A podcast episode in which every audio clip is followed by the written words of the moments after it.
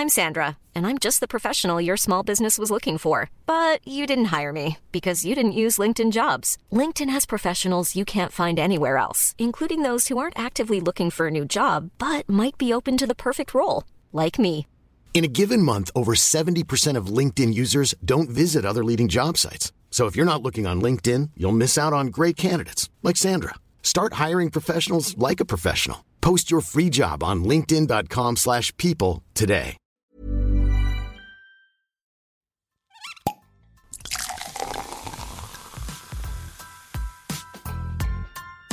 Eine Frage des Geschmacks. Der Falstaff Gummi Podcast. Liebe Falstaff-Podcast-ZuhörerInnen, schön, dass ihr wieder mit dabei seid. Äh, mir gegenüber sitzt heute eine Kulinarik-Journalistin, Kochbuchautorin, Food-Expertin, Katharina Seiser. Danke für den Kommen. Danke, dass ich kommen durfte. Ich freue mich. Sehr, sehr, sehr gerne. Ich habe schon gesagt, also es gibt ja einen, es gibt viele Gründe, warum ich dich eingeladen habe, aber unter anderem ein Grund ist, dass eines deiner mittlerweile wahrscheinlich äh, 100 Kochbücher ähm, rauskommt, die immer alle spannend sind. Äh, Schnell mal vegan erscheint am 5. Dezember. Du hattest eben, wie angekündigt, ich habe recherchiert, Stand Herbst 2020 17 Kochbücher. Man kann sich jetzt dann noch so aufrunden mit den diversen anderen, die in der Zeit äh, herausgekommen sind. Du hast viel über Kochbücher oder über Essen geschrieben. Äh, bevor wir vielleicht eh über dieses, äh, was muss ein Kochbuch haben oder nicht, wie kam denn generell eigentlich dein, dein Interesse für Kulinarik? Und, weil mittlerweile bist du ja Expertin, also insofern Interesse und dann auch die Leidenschaft und das Know-how. Ich glaube, da ist einfach alles zusammengekommen, was zusammenkommen hat müssen über die Zeit. Ich habe immer gern gegessen. Meine Mama kann ein Lied davon singen. Da gab es die Beuschelphase als Neunjährige und Oliven habe ich auch schon in der Volksschule gegessen und dann waren halt irgendwann Beef Tartar und ich musste mir selbst aussuchen dürfen, wie viel kapern und ob der Zwiebel oder nicht. Ich weiß ganz genau, das war im Tourhotel in Linz und ich war so ein kleiner Stöpsel und der Kölner war livriert, wie sie das in so einem Hotel halt gehört hat und das war ein sehr schönes Erlebnis.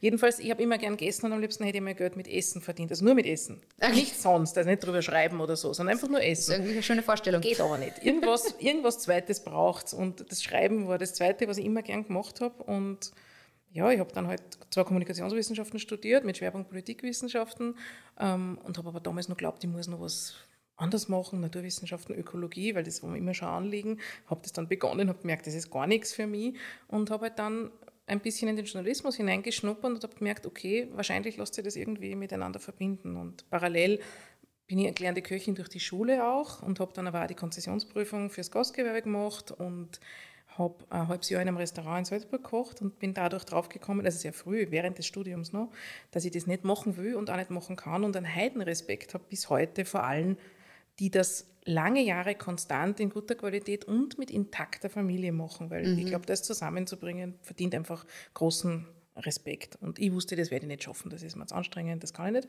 Und deswegen hat sich dann einfach weiterentwickelt in dieses Schreiben übers Essen. Ich wusste auch ganz lange nicht, wenn mir wer gefragt hat, was bist du beruflich oder was machst du beruflich, wusste ich auch nicht, was ich antworten soll. Und deswegen ist es immer das Schreiben übers Essen gewesen. Okay. Und das ist eigentlich bis heute, obwohl es jetzt mittlerweile sind eh tatsächlich 18 Kochbücher, also mhm. 17. war, glaube ich, unser Salzkammergut-Kochbuch. Weiß ich jetzt gerade nicht. Oder immer wieder vegan. Ja, ich glaube, 17. war immer wieder vegan im Herbst genau, 20. und das genau. Salzkammergut war davor. Genau, richtig. Das ist erschienen im ersten Lockdown. Also das sind dann so bittere äh, Erfahrungen genau. als Autorin, wenn du keine Präsentationen und so hast, weil du das nicht abschließen kannst wirklich. Aber egal, zurück zu dieser Geschichte. Und mir hat einfach immer alles, was mit Essen zusammenhängt, wahnsinnig interessiert. Also ich habe halt versucht, die Leute Löcher in den Bauch zu fragen. Warum machen sie das so? Wie geht das? Was ist da drinnen? Und so kam es auch eigentlich zum ersten Kochbuch, um da jetzt fast forward zu springen, mhm. weil ich habe den Meinrad Neunkirchner kennengelernt, ähm, über ein Frauenmagazin damals auch und war immer wieder bei ihm essen und es hat so wahnsinnig gut geschmeckt und ich habe immer nachgefragt, du,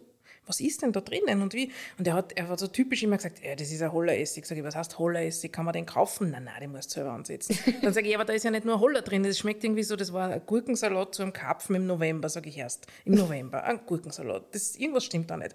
Ja, das ist auch ein Holler Gurkenessig gewesen. Sag ich, ja, was jetzt? War es jetzt ein Holleressig oder ein Holler Gurkenessig? Nein, nein, wenn der Holleressig fertig ist, setzt ihn nochmal mit Gurken an im Sommer und dann hat er auch noch das Gurkenaroma. Und so ist das eigentlich, hat das eigentlich begonnen, dieses, aha, da ist immer was dahinter und immer zu versuchen, das letzte Detail zu entlocken, weil ich es einfach schade finde, wenn die Sachen verloren gehen. Natürlich ist es auch ein Zauber, einfach einer Art, ich sage jetzt mal, Kulturdarbietung beizuwohnen, wie wenn man ins Theater geht. Da will ich auch vielleicht nicht wissen, wie funktioniert hinter der Bühne die Technik oder das Licht oder die Maske. Also ich will es aber schon wissen. Ja, und vor allem, ich möchte, genau, und ich möchte einfach auch gern, dass das Menschen auch machen können. Jetzt, wenn es um Rezepte geht, die tatsächlich alltagstauglich sind. Von den anderen halte ich nichts die brauche ich nicht, das sollen andere machen. Also, Aber ja. wenn du jetzt zum Beispiel eben sagst, also es gibt ja genug Köche, und du hast ja auch mit vielen Köchen auch gemeinsam genau. Kochbücher eben entwickelt oder was ich noch, ich kann mich erinnern, wir, haben, wir waren ja mal essen und dann hast du irgendwie erzählt, wie mühsam es teilweise ist, den Köchen dann wirklich die Rezepte irgendwie zu entlocken, mhm. beziehungsweise sie dann wirklich zu Papier zu bringen, weil es einfach teilweise eben so dieses mit, na eigentlich ist eine Gurke auch noch mit dem Holleressig ja, genau, dabei und dann genau. kommst du auf Sachen und auch auf Mengen so mit, ah, der, die Prise ist auch noch dabei und mhm. der Spritzer von da und der genau. macht es aber aus. Aber ist es dann so, dass man wie, wie, wie schafft man das dann, dass man wirklich die Rezepte so umsetzt und den, den Personen auch eigentlich entlockt? Weil ich kann mir vorstellen, und das ist immer so, und ich glaube, es lügt jeder, der das anders behauptet, alles geben ja dann vor allem die Profiköche ja doch nicht preis, oder? Also wer mit mir arbeitet, weiß das vorher, dass es so nicht funktioniert. Dann, dann arbeiten wir halt einfach nicht zusammen. Also mhm. weil also ich finde, diese Grundehrlichkeit braucht man als Persönlichkeit schon mal, weil sonst was ist sonst die Motivation, ein Kochbuch für, ich sage jetzt mal, Normalsterbliche zu machen? Also ich, ich sage jetzt ein Wort, das kann man dann mit einem, was, wie, Blub oder so, wie sagt man das, drüber überlegen. Von Schwanzlängen-Vergleichskochbüchern halte ich nichts. Und das wissen auch die Herren, mit denen ich Kochbücher gemacht habe, und das haben wir auch vorher klar gemacht. Ähm, mir geht es eben wirklich darum, dass die Dinge funktionieren. Wie kommt man dorthin? Indem ich einfach tatsächlich jede Zutat in ihrer Art, in ihrer Menge, jeden Zubereitungsschritt hinterfrage. Ich kann natürlich nicht als Co-Autorin all das auch noch einmal kochen, weil es ist nicht, wir haben eine drei Jahre Zeit für ein Kochbuch. Und wer soll das auch bezahlen bei so einem Fall, wo es einen Profi gibt mit seiner Küchenbrigade, der das ja machen kann. Aber ich kann sehr wohl mit meiner Erfahrung, und ich habe jetzt mittlerweile ein paar tausend Rezepte redigiert. Das heißt, ich weiß schon, wo sitzen da die Hunde und was kann funktionieren und was nicht. Alles einfach tatsächlich zu hinterfragen. Und das nervt unglaublich. Das nervt mich und das nervt den Koch oder die Köchin, mhm. mit der oder dem ich zusammenarbeite. Aber nur so komme ich auf all diese Stolpersteine. Und ich bin schon der Meinung, dass die nicht absichtlich da drin stecken, sondern es ist was anderes, ob ich in einem Restaurant gut koche und zwar wirklich jeden Abend wieder und spontan und noch dem, was ich gerade habe und welches Kraut da ist und wie es mir geht und wie die Gäste drauf sind, oder ob ich tatsächlich versuche, eine Version davon, weil es ist nur eine Version, festzuhalten, die muss aber präzise sein, sonst hat sie keinen Wert, weil wir haben einfach so viel verloren an Kochwissen und an Kochübung, dass mir diese zwei Zeilen lapidaren Rezepte halt einfach nichts mehr bringen, weil es die Leute nicht umsetzen können. Und das finde ich schade. Wer viel mehr Vorwissen hat, kann ja die Details überlesen und trotzdem Inspiration aus einem Rezept finden. Mhm. Aber du hast das jetzt eben, wir haben es ja gesagt, du hast mit Köchen gearbeitet, du hast aber jetzt zum Beispiel auch eben das äh, neueste äh, Buch Schnell mal vegan, mhm. stammt ja sozusagen aus deiner Feder. Wie ist es da, wie, ich meine, wenn du mit Köchen gemeinsam Buchprojekte machst, mhm. wo du einfach eben Co-Autorin bist und auch natürlich die Rezepte redigierst, da kriegst du die Rezepte. Wie machst du das, wenn du zum Beispiel eigene mhm. Rezepte mhm. entwickelst? Mhm. Oder entstehen die einfach so? Oder hast du sowas, wo du dich wirklich hinsetzt und sagst, ich probiere jetzt aus den und den Produkten das und das? Oder wie, wie funktioniert die Rezeptentwicklung jetzt bei deinen mhm. eigenen Rezepten? Mhm. Also es gibt zwar, ich sage jetzt mal zwei grobe Linien. Das eine ist eben immer schon vegan und immer wieder vegan. Das sind diese zwei gelben, die 100% mein Content sind. Ja. Wie entsteht sowas? Da geht es ja um traditionelle Rezepte. Meine Aufgabe, die ich mir selber gestellt habe, war ja herauszufinden, in allen Esskulturen der Welt, das klingt jetzt übertrieben, aber ich habe tatsächlich auf der ganzen Welt einfach geschaut, was ist denn so an tradierten Rezepten vorhanden, das immer schon pflanzlich war. Sowas steht natürlich in alten Kochbüchern nicht drüber. Das heißt, du musst einfach dicke Wälzer, so Grundkochbücher, nichts fancy und modern, sondern alte Kochbücher, von ohne vorn bis hinten, ohne Bilder, durchlesen. Genau. Also bis auf die Kapitel Fleisch, Fisch, Eier und Käse. Aber alle anderen ja, weil mhm. es könnte sich überall irgendwas verbergen. Und da wirst du ja dann auch fündig. Ich weiß auch mittlerweile, warum man das noch immer keiner nachgemacht hat, weil es wahnsinnig viel Arbeit in der Recherche ist. Aber dann habe ich mal ein Rezept gefunden, von dem ich glaube, das ist, weiß ich nicht, im Libanon traditionell Wird immer schon rein pflanzlich gemacht. Was mache ich dann als nächstes? Dann versuche ich möglichst viele Varianten von diesem Rezept zu finden. Durch Online-Recherche, durch Kochbücher, durch Fragen von Leuten. Kennt ihr das wirklich? Ist das was Übliches oder ist das nur ein Papierleiche oder eine, wie heißt das, Karteileiche? Mhm. Und dann erst, wenn ich einige Versionen dieses Rezeptes vor mir habe, dann versuche ich, die Essenz von dem zu erfassen. Also bei mir ist sehr viel Vorarbeit und Kopfarbeit. Das heißt, ich schaue dann, habe da acht Versionen von, ich habe keine Ahnung, von einem Vertusch. Das ist jetzt mittlerweile ein Mode Modegericht. Ja. Aber vor acht Jahren, wie ich das immer schon vegan gemacht habe, hat man das bei uns außer beim libanesischen Lokal nirgendwo bekommen. Also ein Brotsalat mit einem knusprigen Fladenbrot. Und dann fangst du an, welches Brot ist das? Muss das eigentlich knusprig toastet werden, brauchst du dafür Öl oder nicht? Kehrt der Portulak immer rein? Ist das eine typische Zutat? Ja, ist es.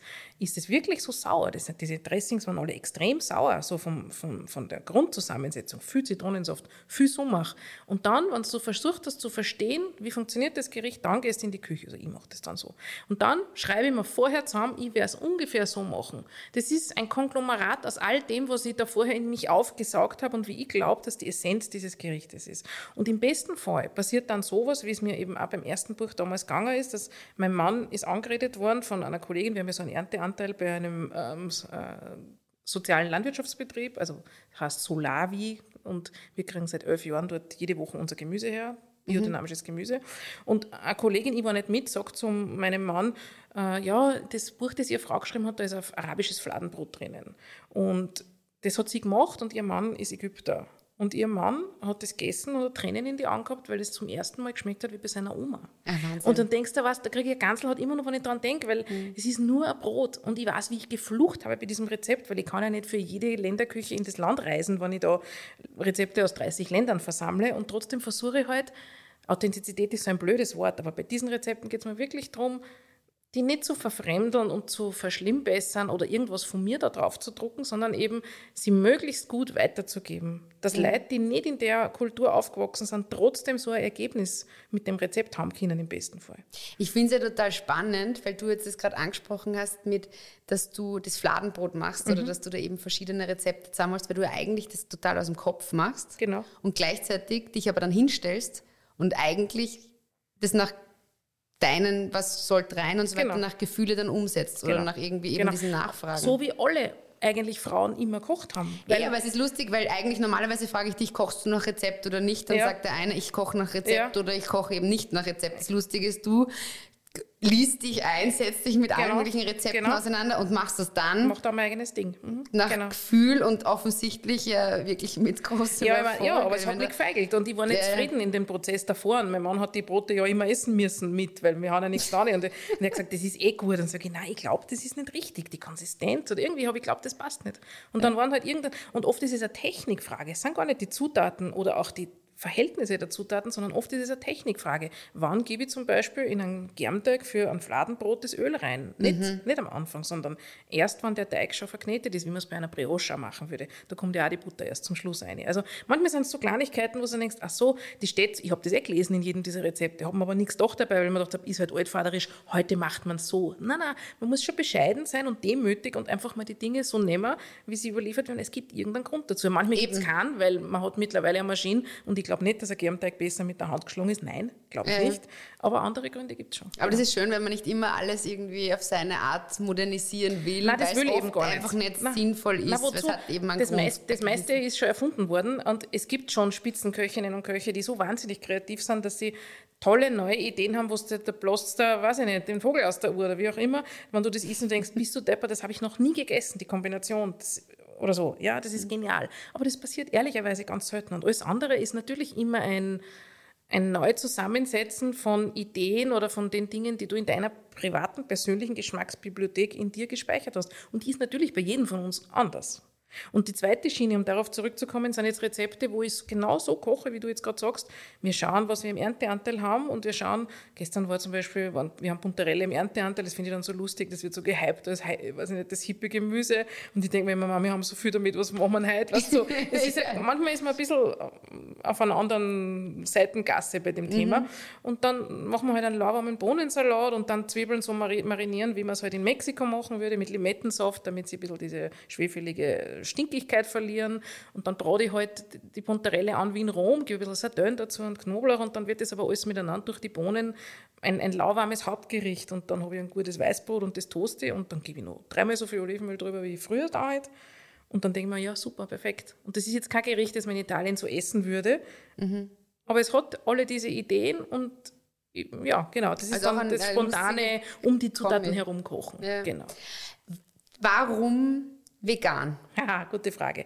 Also eigentlich war es ursprünglich eine Art Renitenzhandlung, weil mir ist das so auf die Nerven gegangen, dass es Kassen hat, man kann vegan nur essen, indem man viele Ersatzprodukte verwendet, weil sonst kommt man irgendwie nicht zu dem Geschmack oder man kommt nicht zu den Nährstoffen und so. Und ich habe ja damals eben für eine Geschichte so einen Selbstversuch machen müssen. Ich hatte das Thema schon vergessen und die Redaktion wollte es zu einem Zeitpunkt, wo es ich schon gar nicht mehr wollte. Ich musste aber dann durch und habe aber am zweiten Tag gemerkt, wo für mich der, der Schlüssel liegt oder zu diesem Thema. Und das waren eben diese immer schon veganen Gerichte. Und da gibt es so viel davon. Und wir haben es halt einfach nie in dem Kontext betrachtet. Und dann war mein Ehrgeiz geweckt. Dann habe ich gesagt, okay, ich schlage jetzt den Brandstätter Verlag, bei dem meine Bücher erscheinen, vor, ein veganes Kochbuch zu machen. Und die haben irgendwie gelacht und der Verleger Niki hat irgendwie gelacht und hat gesagt, das ist nicht der Ernst. Oder du, weil warum? Du bist ja gar nicht Veganerin. Sag ich, ja, ja, aber genau deswegen, weil ich komme vom Geschmack, ich komme von den guten Zutaten, ich komme von der Freude am Essen. Und genau das kann ich damit auch beweisen. Und ich will beweisen, dass das geht. Und ja, wir sind in der zehnten Auflage und haben eine Fortsetzung gemacht und jetzt quasi ein Best-of mit schnellen Rezepten und der Erfolg gibt uns recht, dass dieser Zugang eben eine Möglichkeit ist, ohne dass man sich fürchten muss. Und auch, ich finde ja, dass man gar nicht vegan leben muss, um sehr gerne gut rein pflanzlich zu essen. Und natürlich sollte man viel weniger Viecher und viel mehr Pflanzen essen. Und wie geht es am einfachsten? Indem ich eine tolle, inspirierende Auswahl an rein pflanzlichen Rezepten habe. Weil wenn ich ein Kochbuch habe mit allen Rezepten, auch wieder mit vegetarischen, mit Käse, mit Eiern, mit Milchprodukten oder auch mit Fisch und Fleisch, dann tendiere ich natürlich eher zu dem Vertrauten, wenn genau. ich wenig Zeit habe zum Beispiel, mhm. sondern dann nehme ich einfach, ah, okay, das ist mit Käse, das mag ich, Comfort Food geht schon. Und wenn ich aber so Auswahl wie bei mir habe, da kann ich ja nicht aus. Also da ist ja dann einfach alles rein pflanzlich. Und wenn mich dann da was anspricht, dann habe ich eine Mahlzeit gemacht für meine Familie, sie schmeckt allen und alle haben was davon. Du hast ja eben gesagt, also du isst ja alles. Also du bist jetzt nicht Vegetarier Weder oder noch, sowas. genau. Und glaubst du, dass es mittlerweile ein, der, es, war, es gab diesen Hype, diesen Trend mit dieser zuerst vegetarisch, dann sehr stark veganen äh, Essens-, Ernährungsweise, Lebensweise, Philosophie. Glaubst du, dass es mittlerweile immer noch ein Trend ist oder ein Hype? Ist es, oder ist es vielmehr schon ganz normal und man sagt, eher, dass schon dieses, dass man nur Fleisch oder dieses ganze klassische Küche isst, dass das eher schon ein bisschen veraltet ist? Oder ist es immer noch trotzdem so ein Trend, wo viele so hinschauen und sich denken, na, also vegan ist dann schon ganz extrem? Also ich glaube, es hängt ganz stark von dem Milieu ab, in dem man sich bewegt. Also wir sind hier in einem urbanen Milieu und je nachdem, mit welcher Leuten man Kontakt hat, empfindet man das Thema als anders präsent, als wenn man jetzt vielleicht in einer kleinen Gemeinde am Land ist, wo ich gerade heute einmal frisches Gemüse kriege das ist nicht gewiss, ob ich es immer dann kriege, wenn ich es will, aber sicher nicht so eine Auswahl an Zutaten, die man jetzt bräuchte, um à la Ottolenghi, sage ich jetzt mal, zu kochen oder mhm. als Beispiel. Und davon hängt aber einfach auch ab, welche Bedeutung gibt man diesem Thema oder empfindet man es als Trend oder als vielleicht notwendig oder eben, so wie es ich empfinde, als eine Richtung, die wir alle miteinander im besten Fall einschlagen, weil es für alle gut ist, aber ohne dass es für irgendwen ein, eine Verpflichtung oder ein Zwang ist. Das finde ich völlig absurd. Wir leben in so einem Überfluss und jeder natürlich kann und jede entscheiden, was und wie sie isst. Aber mit so ein bisschen kleinen Switches und mehr Hülsenfrüchte, mehr von dem super Gemüse, das wir in so einer tollen Qualität hier bei uns kriegen. Und damit isst man ja automatisch weniger vom anderen. Also es geht ja auch auf eine schöne Weise, auf eine, ich nenne es einmal so eine Art Entdeckungsreise, weil ich kann so viel Neues kennenlernen. Das war mir ja gar nicht aufgefallen, wenn ich weiter esse wie bisher. Und deswegen mir ist es ehrlich gesagt ganz egal, ob das ein Trend ist oder nicht, sondern ich möchte diese Art der Küche ein bisschen mehr vor den Vorhang holen, weil ich das Gefühl habe, sie ist sinnvoll und gut. Und das ist ja das, was ich immer möchte, die Kombination aus beiden. Mir ist gut zu wenig. Das mhm. ist so einfach. Wir als Kulinarik-Journalistinnen oder die über das Thema schreiben, sind sehr schnell einmal von was ähm, begeistert, weil es gut gemacht ist und toll schmeckt, aber das ist immer zu wenig. Ich will auch den Prozess, die Prozessqualität von dem Lebensmittel kennen. Ich will wissen, wer hat was dafür kriegt oder wer hat möglicherweise darunter gelitten und den Teil besser machen. Das heißt, ich will beides verbessern. Mhm. Und das versuche ich halt auf meine Weise mit diesem Zugang. Wir sind jetzt mitten quasi in der Adventszeit und Weihnachten ist, steht vor der Tür. Wie schaut es da aus? Dieses, äh, geht Weihnachten vegan oder beziehungsweise es geht natürlich, aber gibt es bei euch auch vegane Weihnachten oder sagst du eher, bei uns gibt es klassisch angebackenen Karpfen. Das ist ein sehr lustig, weil man wird zwar als Oberösterreicherin über sowas reden, ist natürlich sehr lustig, über den Karpfen zu sprechen, weil in Oberösterreich gibt es das ja eigentlich nicht, oder? Ja, genau. Genau, aber ich bin, auch ein, ich bin auch eingewienert, total. Ja. Und wir hatten das Thema Weihnachten schon viele Jahre versucht, auf andere Weise zu machen.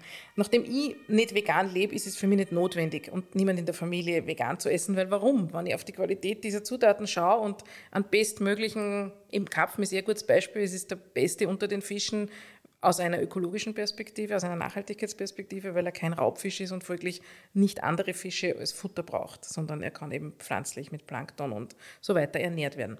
Wenn man da jetzt einen gescheiten Waldviertler Demeterkarpfen isst und den macht man nach dem Rezept von Meinrad, die ich damals Gott sei Dank ihm entlockt habe, weil er lebt ja leider nicht mehr, äh, dann haben wir in der Schwiegerfamilie friedliche Weihnachten, weil wir haben es versucht anders. Ich habe schon mal ein Schönbrunner Zitrusmenü gekocht zu Weihnachten, was so, es war total super. Und meine Schwiegermama sagt dann, und wann feiern wir Weihnachten, was so, weil es halt einfach traditionell. So, das war jetzt die Vorspeise? Genau.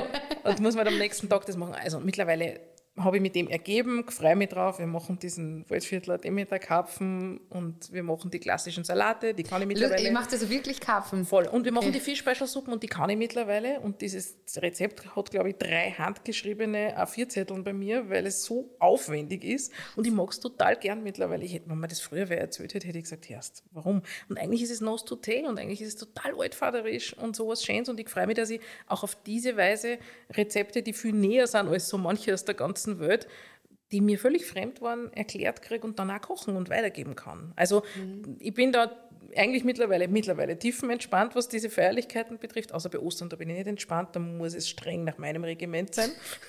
Was da wäre. Aber das ist ein, das ist ein leider sehr tierreiches, das geht nicht anders, okay. das müssen Osterpinzen sein mit unbedingt Aniswein im Teig.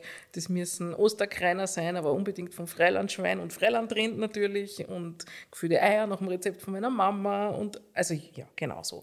Aber ansonsten also eher nicht so vegan. Eher nicht so vegan. Aber das ist eben, das ist ja auch das Schöne, weil ich, ich will mir das ja auch nicht verbieten. Aber natürlich, wir essen die meisten Mahlzeiten in der Woche vegan oder vegetarisch, weil wir ja diesen Ernteanteil haben und wir kochen ja ums Gemüse herum. Wir haben eine große Gemüselade im Kühlschrank, schauen, was ist da und was machen wir damit. Und wenn du vom Gemüse aus kochst, kochst du automatisch ganz anders. Wie wenn du überlegst, ah, ich habe einen Hunger, ich habe nichts zu haben, was kaufe ich schnell? Natürlich geht ein Stück Fleisch oder Fisch schneller zum Abraten als die Vorbereitung von Gemüse. Aber genau das ist es, was ich möchte, anregen dazu, sich mit dieser Vielfalt auseinanderzusetzen. Weil mich stört das auch, wenn man sagt, ah, das kriegt man ja bei uns nicht. Naja, dann muss man halt wo man es kriegt, einmal kaufen dass die, die es verkaufen, auch die Rückmeldung haben, dass es gewünscht wird. Na, also sowieso. Das die ist Suderei ja ist mhm. zu wenig. Man mhm. muss es schon nutzen. Oder man schaut halt vielleicht, oder man, das setzt wahrscheinlich voraus, dass man schon ein bisschen Interesse dazu, dafür hat, aber vielleicht schaut man auch einfach mal, was kann man stattdessen nehmen, wenn es es nicht gibt. Genau. Und dann, wobei ich sage, also mich, mich freut es gerade voll, wie du das jetzt gesagt hast, mit diesem, wir kochen quasi das Gemüse sozusagen die Basis und dann mhm. schaut man, was dazu passt, weil das merke ich bei mir selber und das finde ich auch schön, weil ich es immer auch jetzt so im, im, Umfeld immer mehr wahrnehme, dass die Leute trotzdem auf, auf, auf regionale Produkte oder auf also saisonale Produkte und noch dazu eben darauf Wert legen, dass sie das Gemüse zu Hause haben, Bio-Qualität oder halt irgendwie das wo kaufen, wo es vielleicht jetzt nicht in einem Supermarkt riesengroß, mhm. sondern wirklich auch mal die kleineren äh, Bauern oder eben Gemüsebauern oder Händler auch irgendwie da äh, frequentieren. Das finde ich schön, weil man dann auch automatisch, wie du richtig sagst, weniger Fleisch isst oder bewusster auch vielleicht. Natürlich. Und da dann auch denkst, brauche ich das jetzt wirklich? Na, genau. Das macht es spannend. Aber was dürfen wir uns nächstes Jahr freuen? Was steht an? Gibt es irgendwelche Projekte? Es gibt ein Projekt, das ist dann tatsächlich wieder ein 100% eigenes, nicht veganes Kochbuch tatsächlich. Äh, ich werde den Titel und das Thema noch nicht verraten, weil der Vertrag ist gerade noch nicht unterschrieben. Es wird wieder bei Brandstätter sein und ich freue mich total drauf, jetzt wo das da ist und wo ich das Gefühl habe, das ist ein guter Einstieg in dieses Thema. Da habe ich jetzt alles gemacht, was ich machen kann, mich diesem neuen Projekt äh, zu widmen und freue mich auch total, dass man so eine Zusammenarbeit mit einem Verlag hat, wo man einfach miteinander Themen machen kann, die für beide Freude bringen. Und auch das übernächste Thema ist tatsächlich schon fix. Also es wird nächstes Jahr ein Buch geben und übernächstes Jahr ein Buchprojekt geben. Aber ich so gern ich drüber reden würde, ich verrate es noch nicht. Da kommst du dann einfach nochmal. Jetzt ist Sehr mal wichtig, gern. dass man am 5. Dezember schnell mal vegan äh, geht auf den Buchmarkt. Genau. Wir freuen uns schon sehr. Gibt es auch irgendwie Neujahrsvorsätze oder bist du ein Team kein Neujahrsvorsatz? Nein. Na, ich versuche immer möglichst in den ersten Tagen des, neues Jahr, des neuen Jahres nichts zu etablieren, was sich dann, äh, was das so einpendeln, einpendeln könnte, weil sonst muss ich es dann das ganze Jahr machen. Das will ich nicht. Ich, nein, ich, ich habe so viele Dinge, die mir wichtig sind und die ich machen möchte, die will mich mit sowas nicht aufhalten. Also das heißt, der Neujahrsvorsatz für die für unsere Falstaff-Podcast-Hörer ist, das Buch kaufen und mehr, vielleicht Anfang des Jahres ein bisschen äh, mehr die vegane Küche zu zelebrieren, weil das darf sich zum Beispiel einschleichen und das darf man über das ganze Jahr. Genau. Und im Winter Zitrusfrüchte verwenden natürlich. Das sollte der Neujahrsvorsatz für alle sein, weil es ist ja Zitrushochsaison. Das stimmt. Und die machen sich in jedem Gemüsegericht übrigens ganz hervorragend. Kathi Seiser, absolute Zitrusexpertin. Ich glaube, dafür brauchen wir zweiten, eine zweite Podcast-Folge, weil ich glaube, es gibt kaum jemanden, der sich so auskennt und so ein Fan von Zitrusfrüchten ist. Das machen wir dann beim Sehr nächsten gerne. Mal. Ja, total. Danke dir, dass du da warst und alles Gute für die Buchprojekte. Vielen Dank und ich habe mich sehr gefreut, dass ich darüber hier mit dir plaudern durfte. Danke. Alle Infos und Folgen findet ihr auf falstaff.com slash podcast und überall, wo es Podcasts gibt.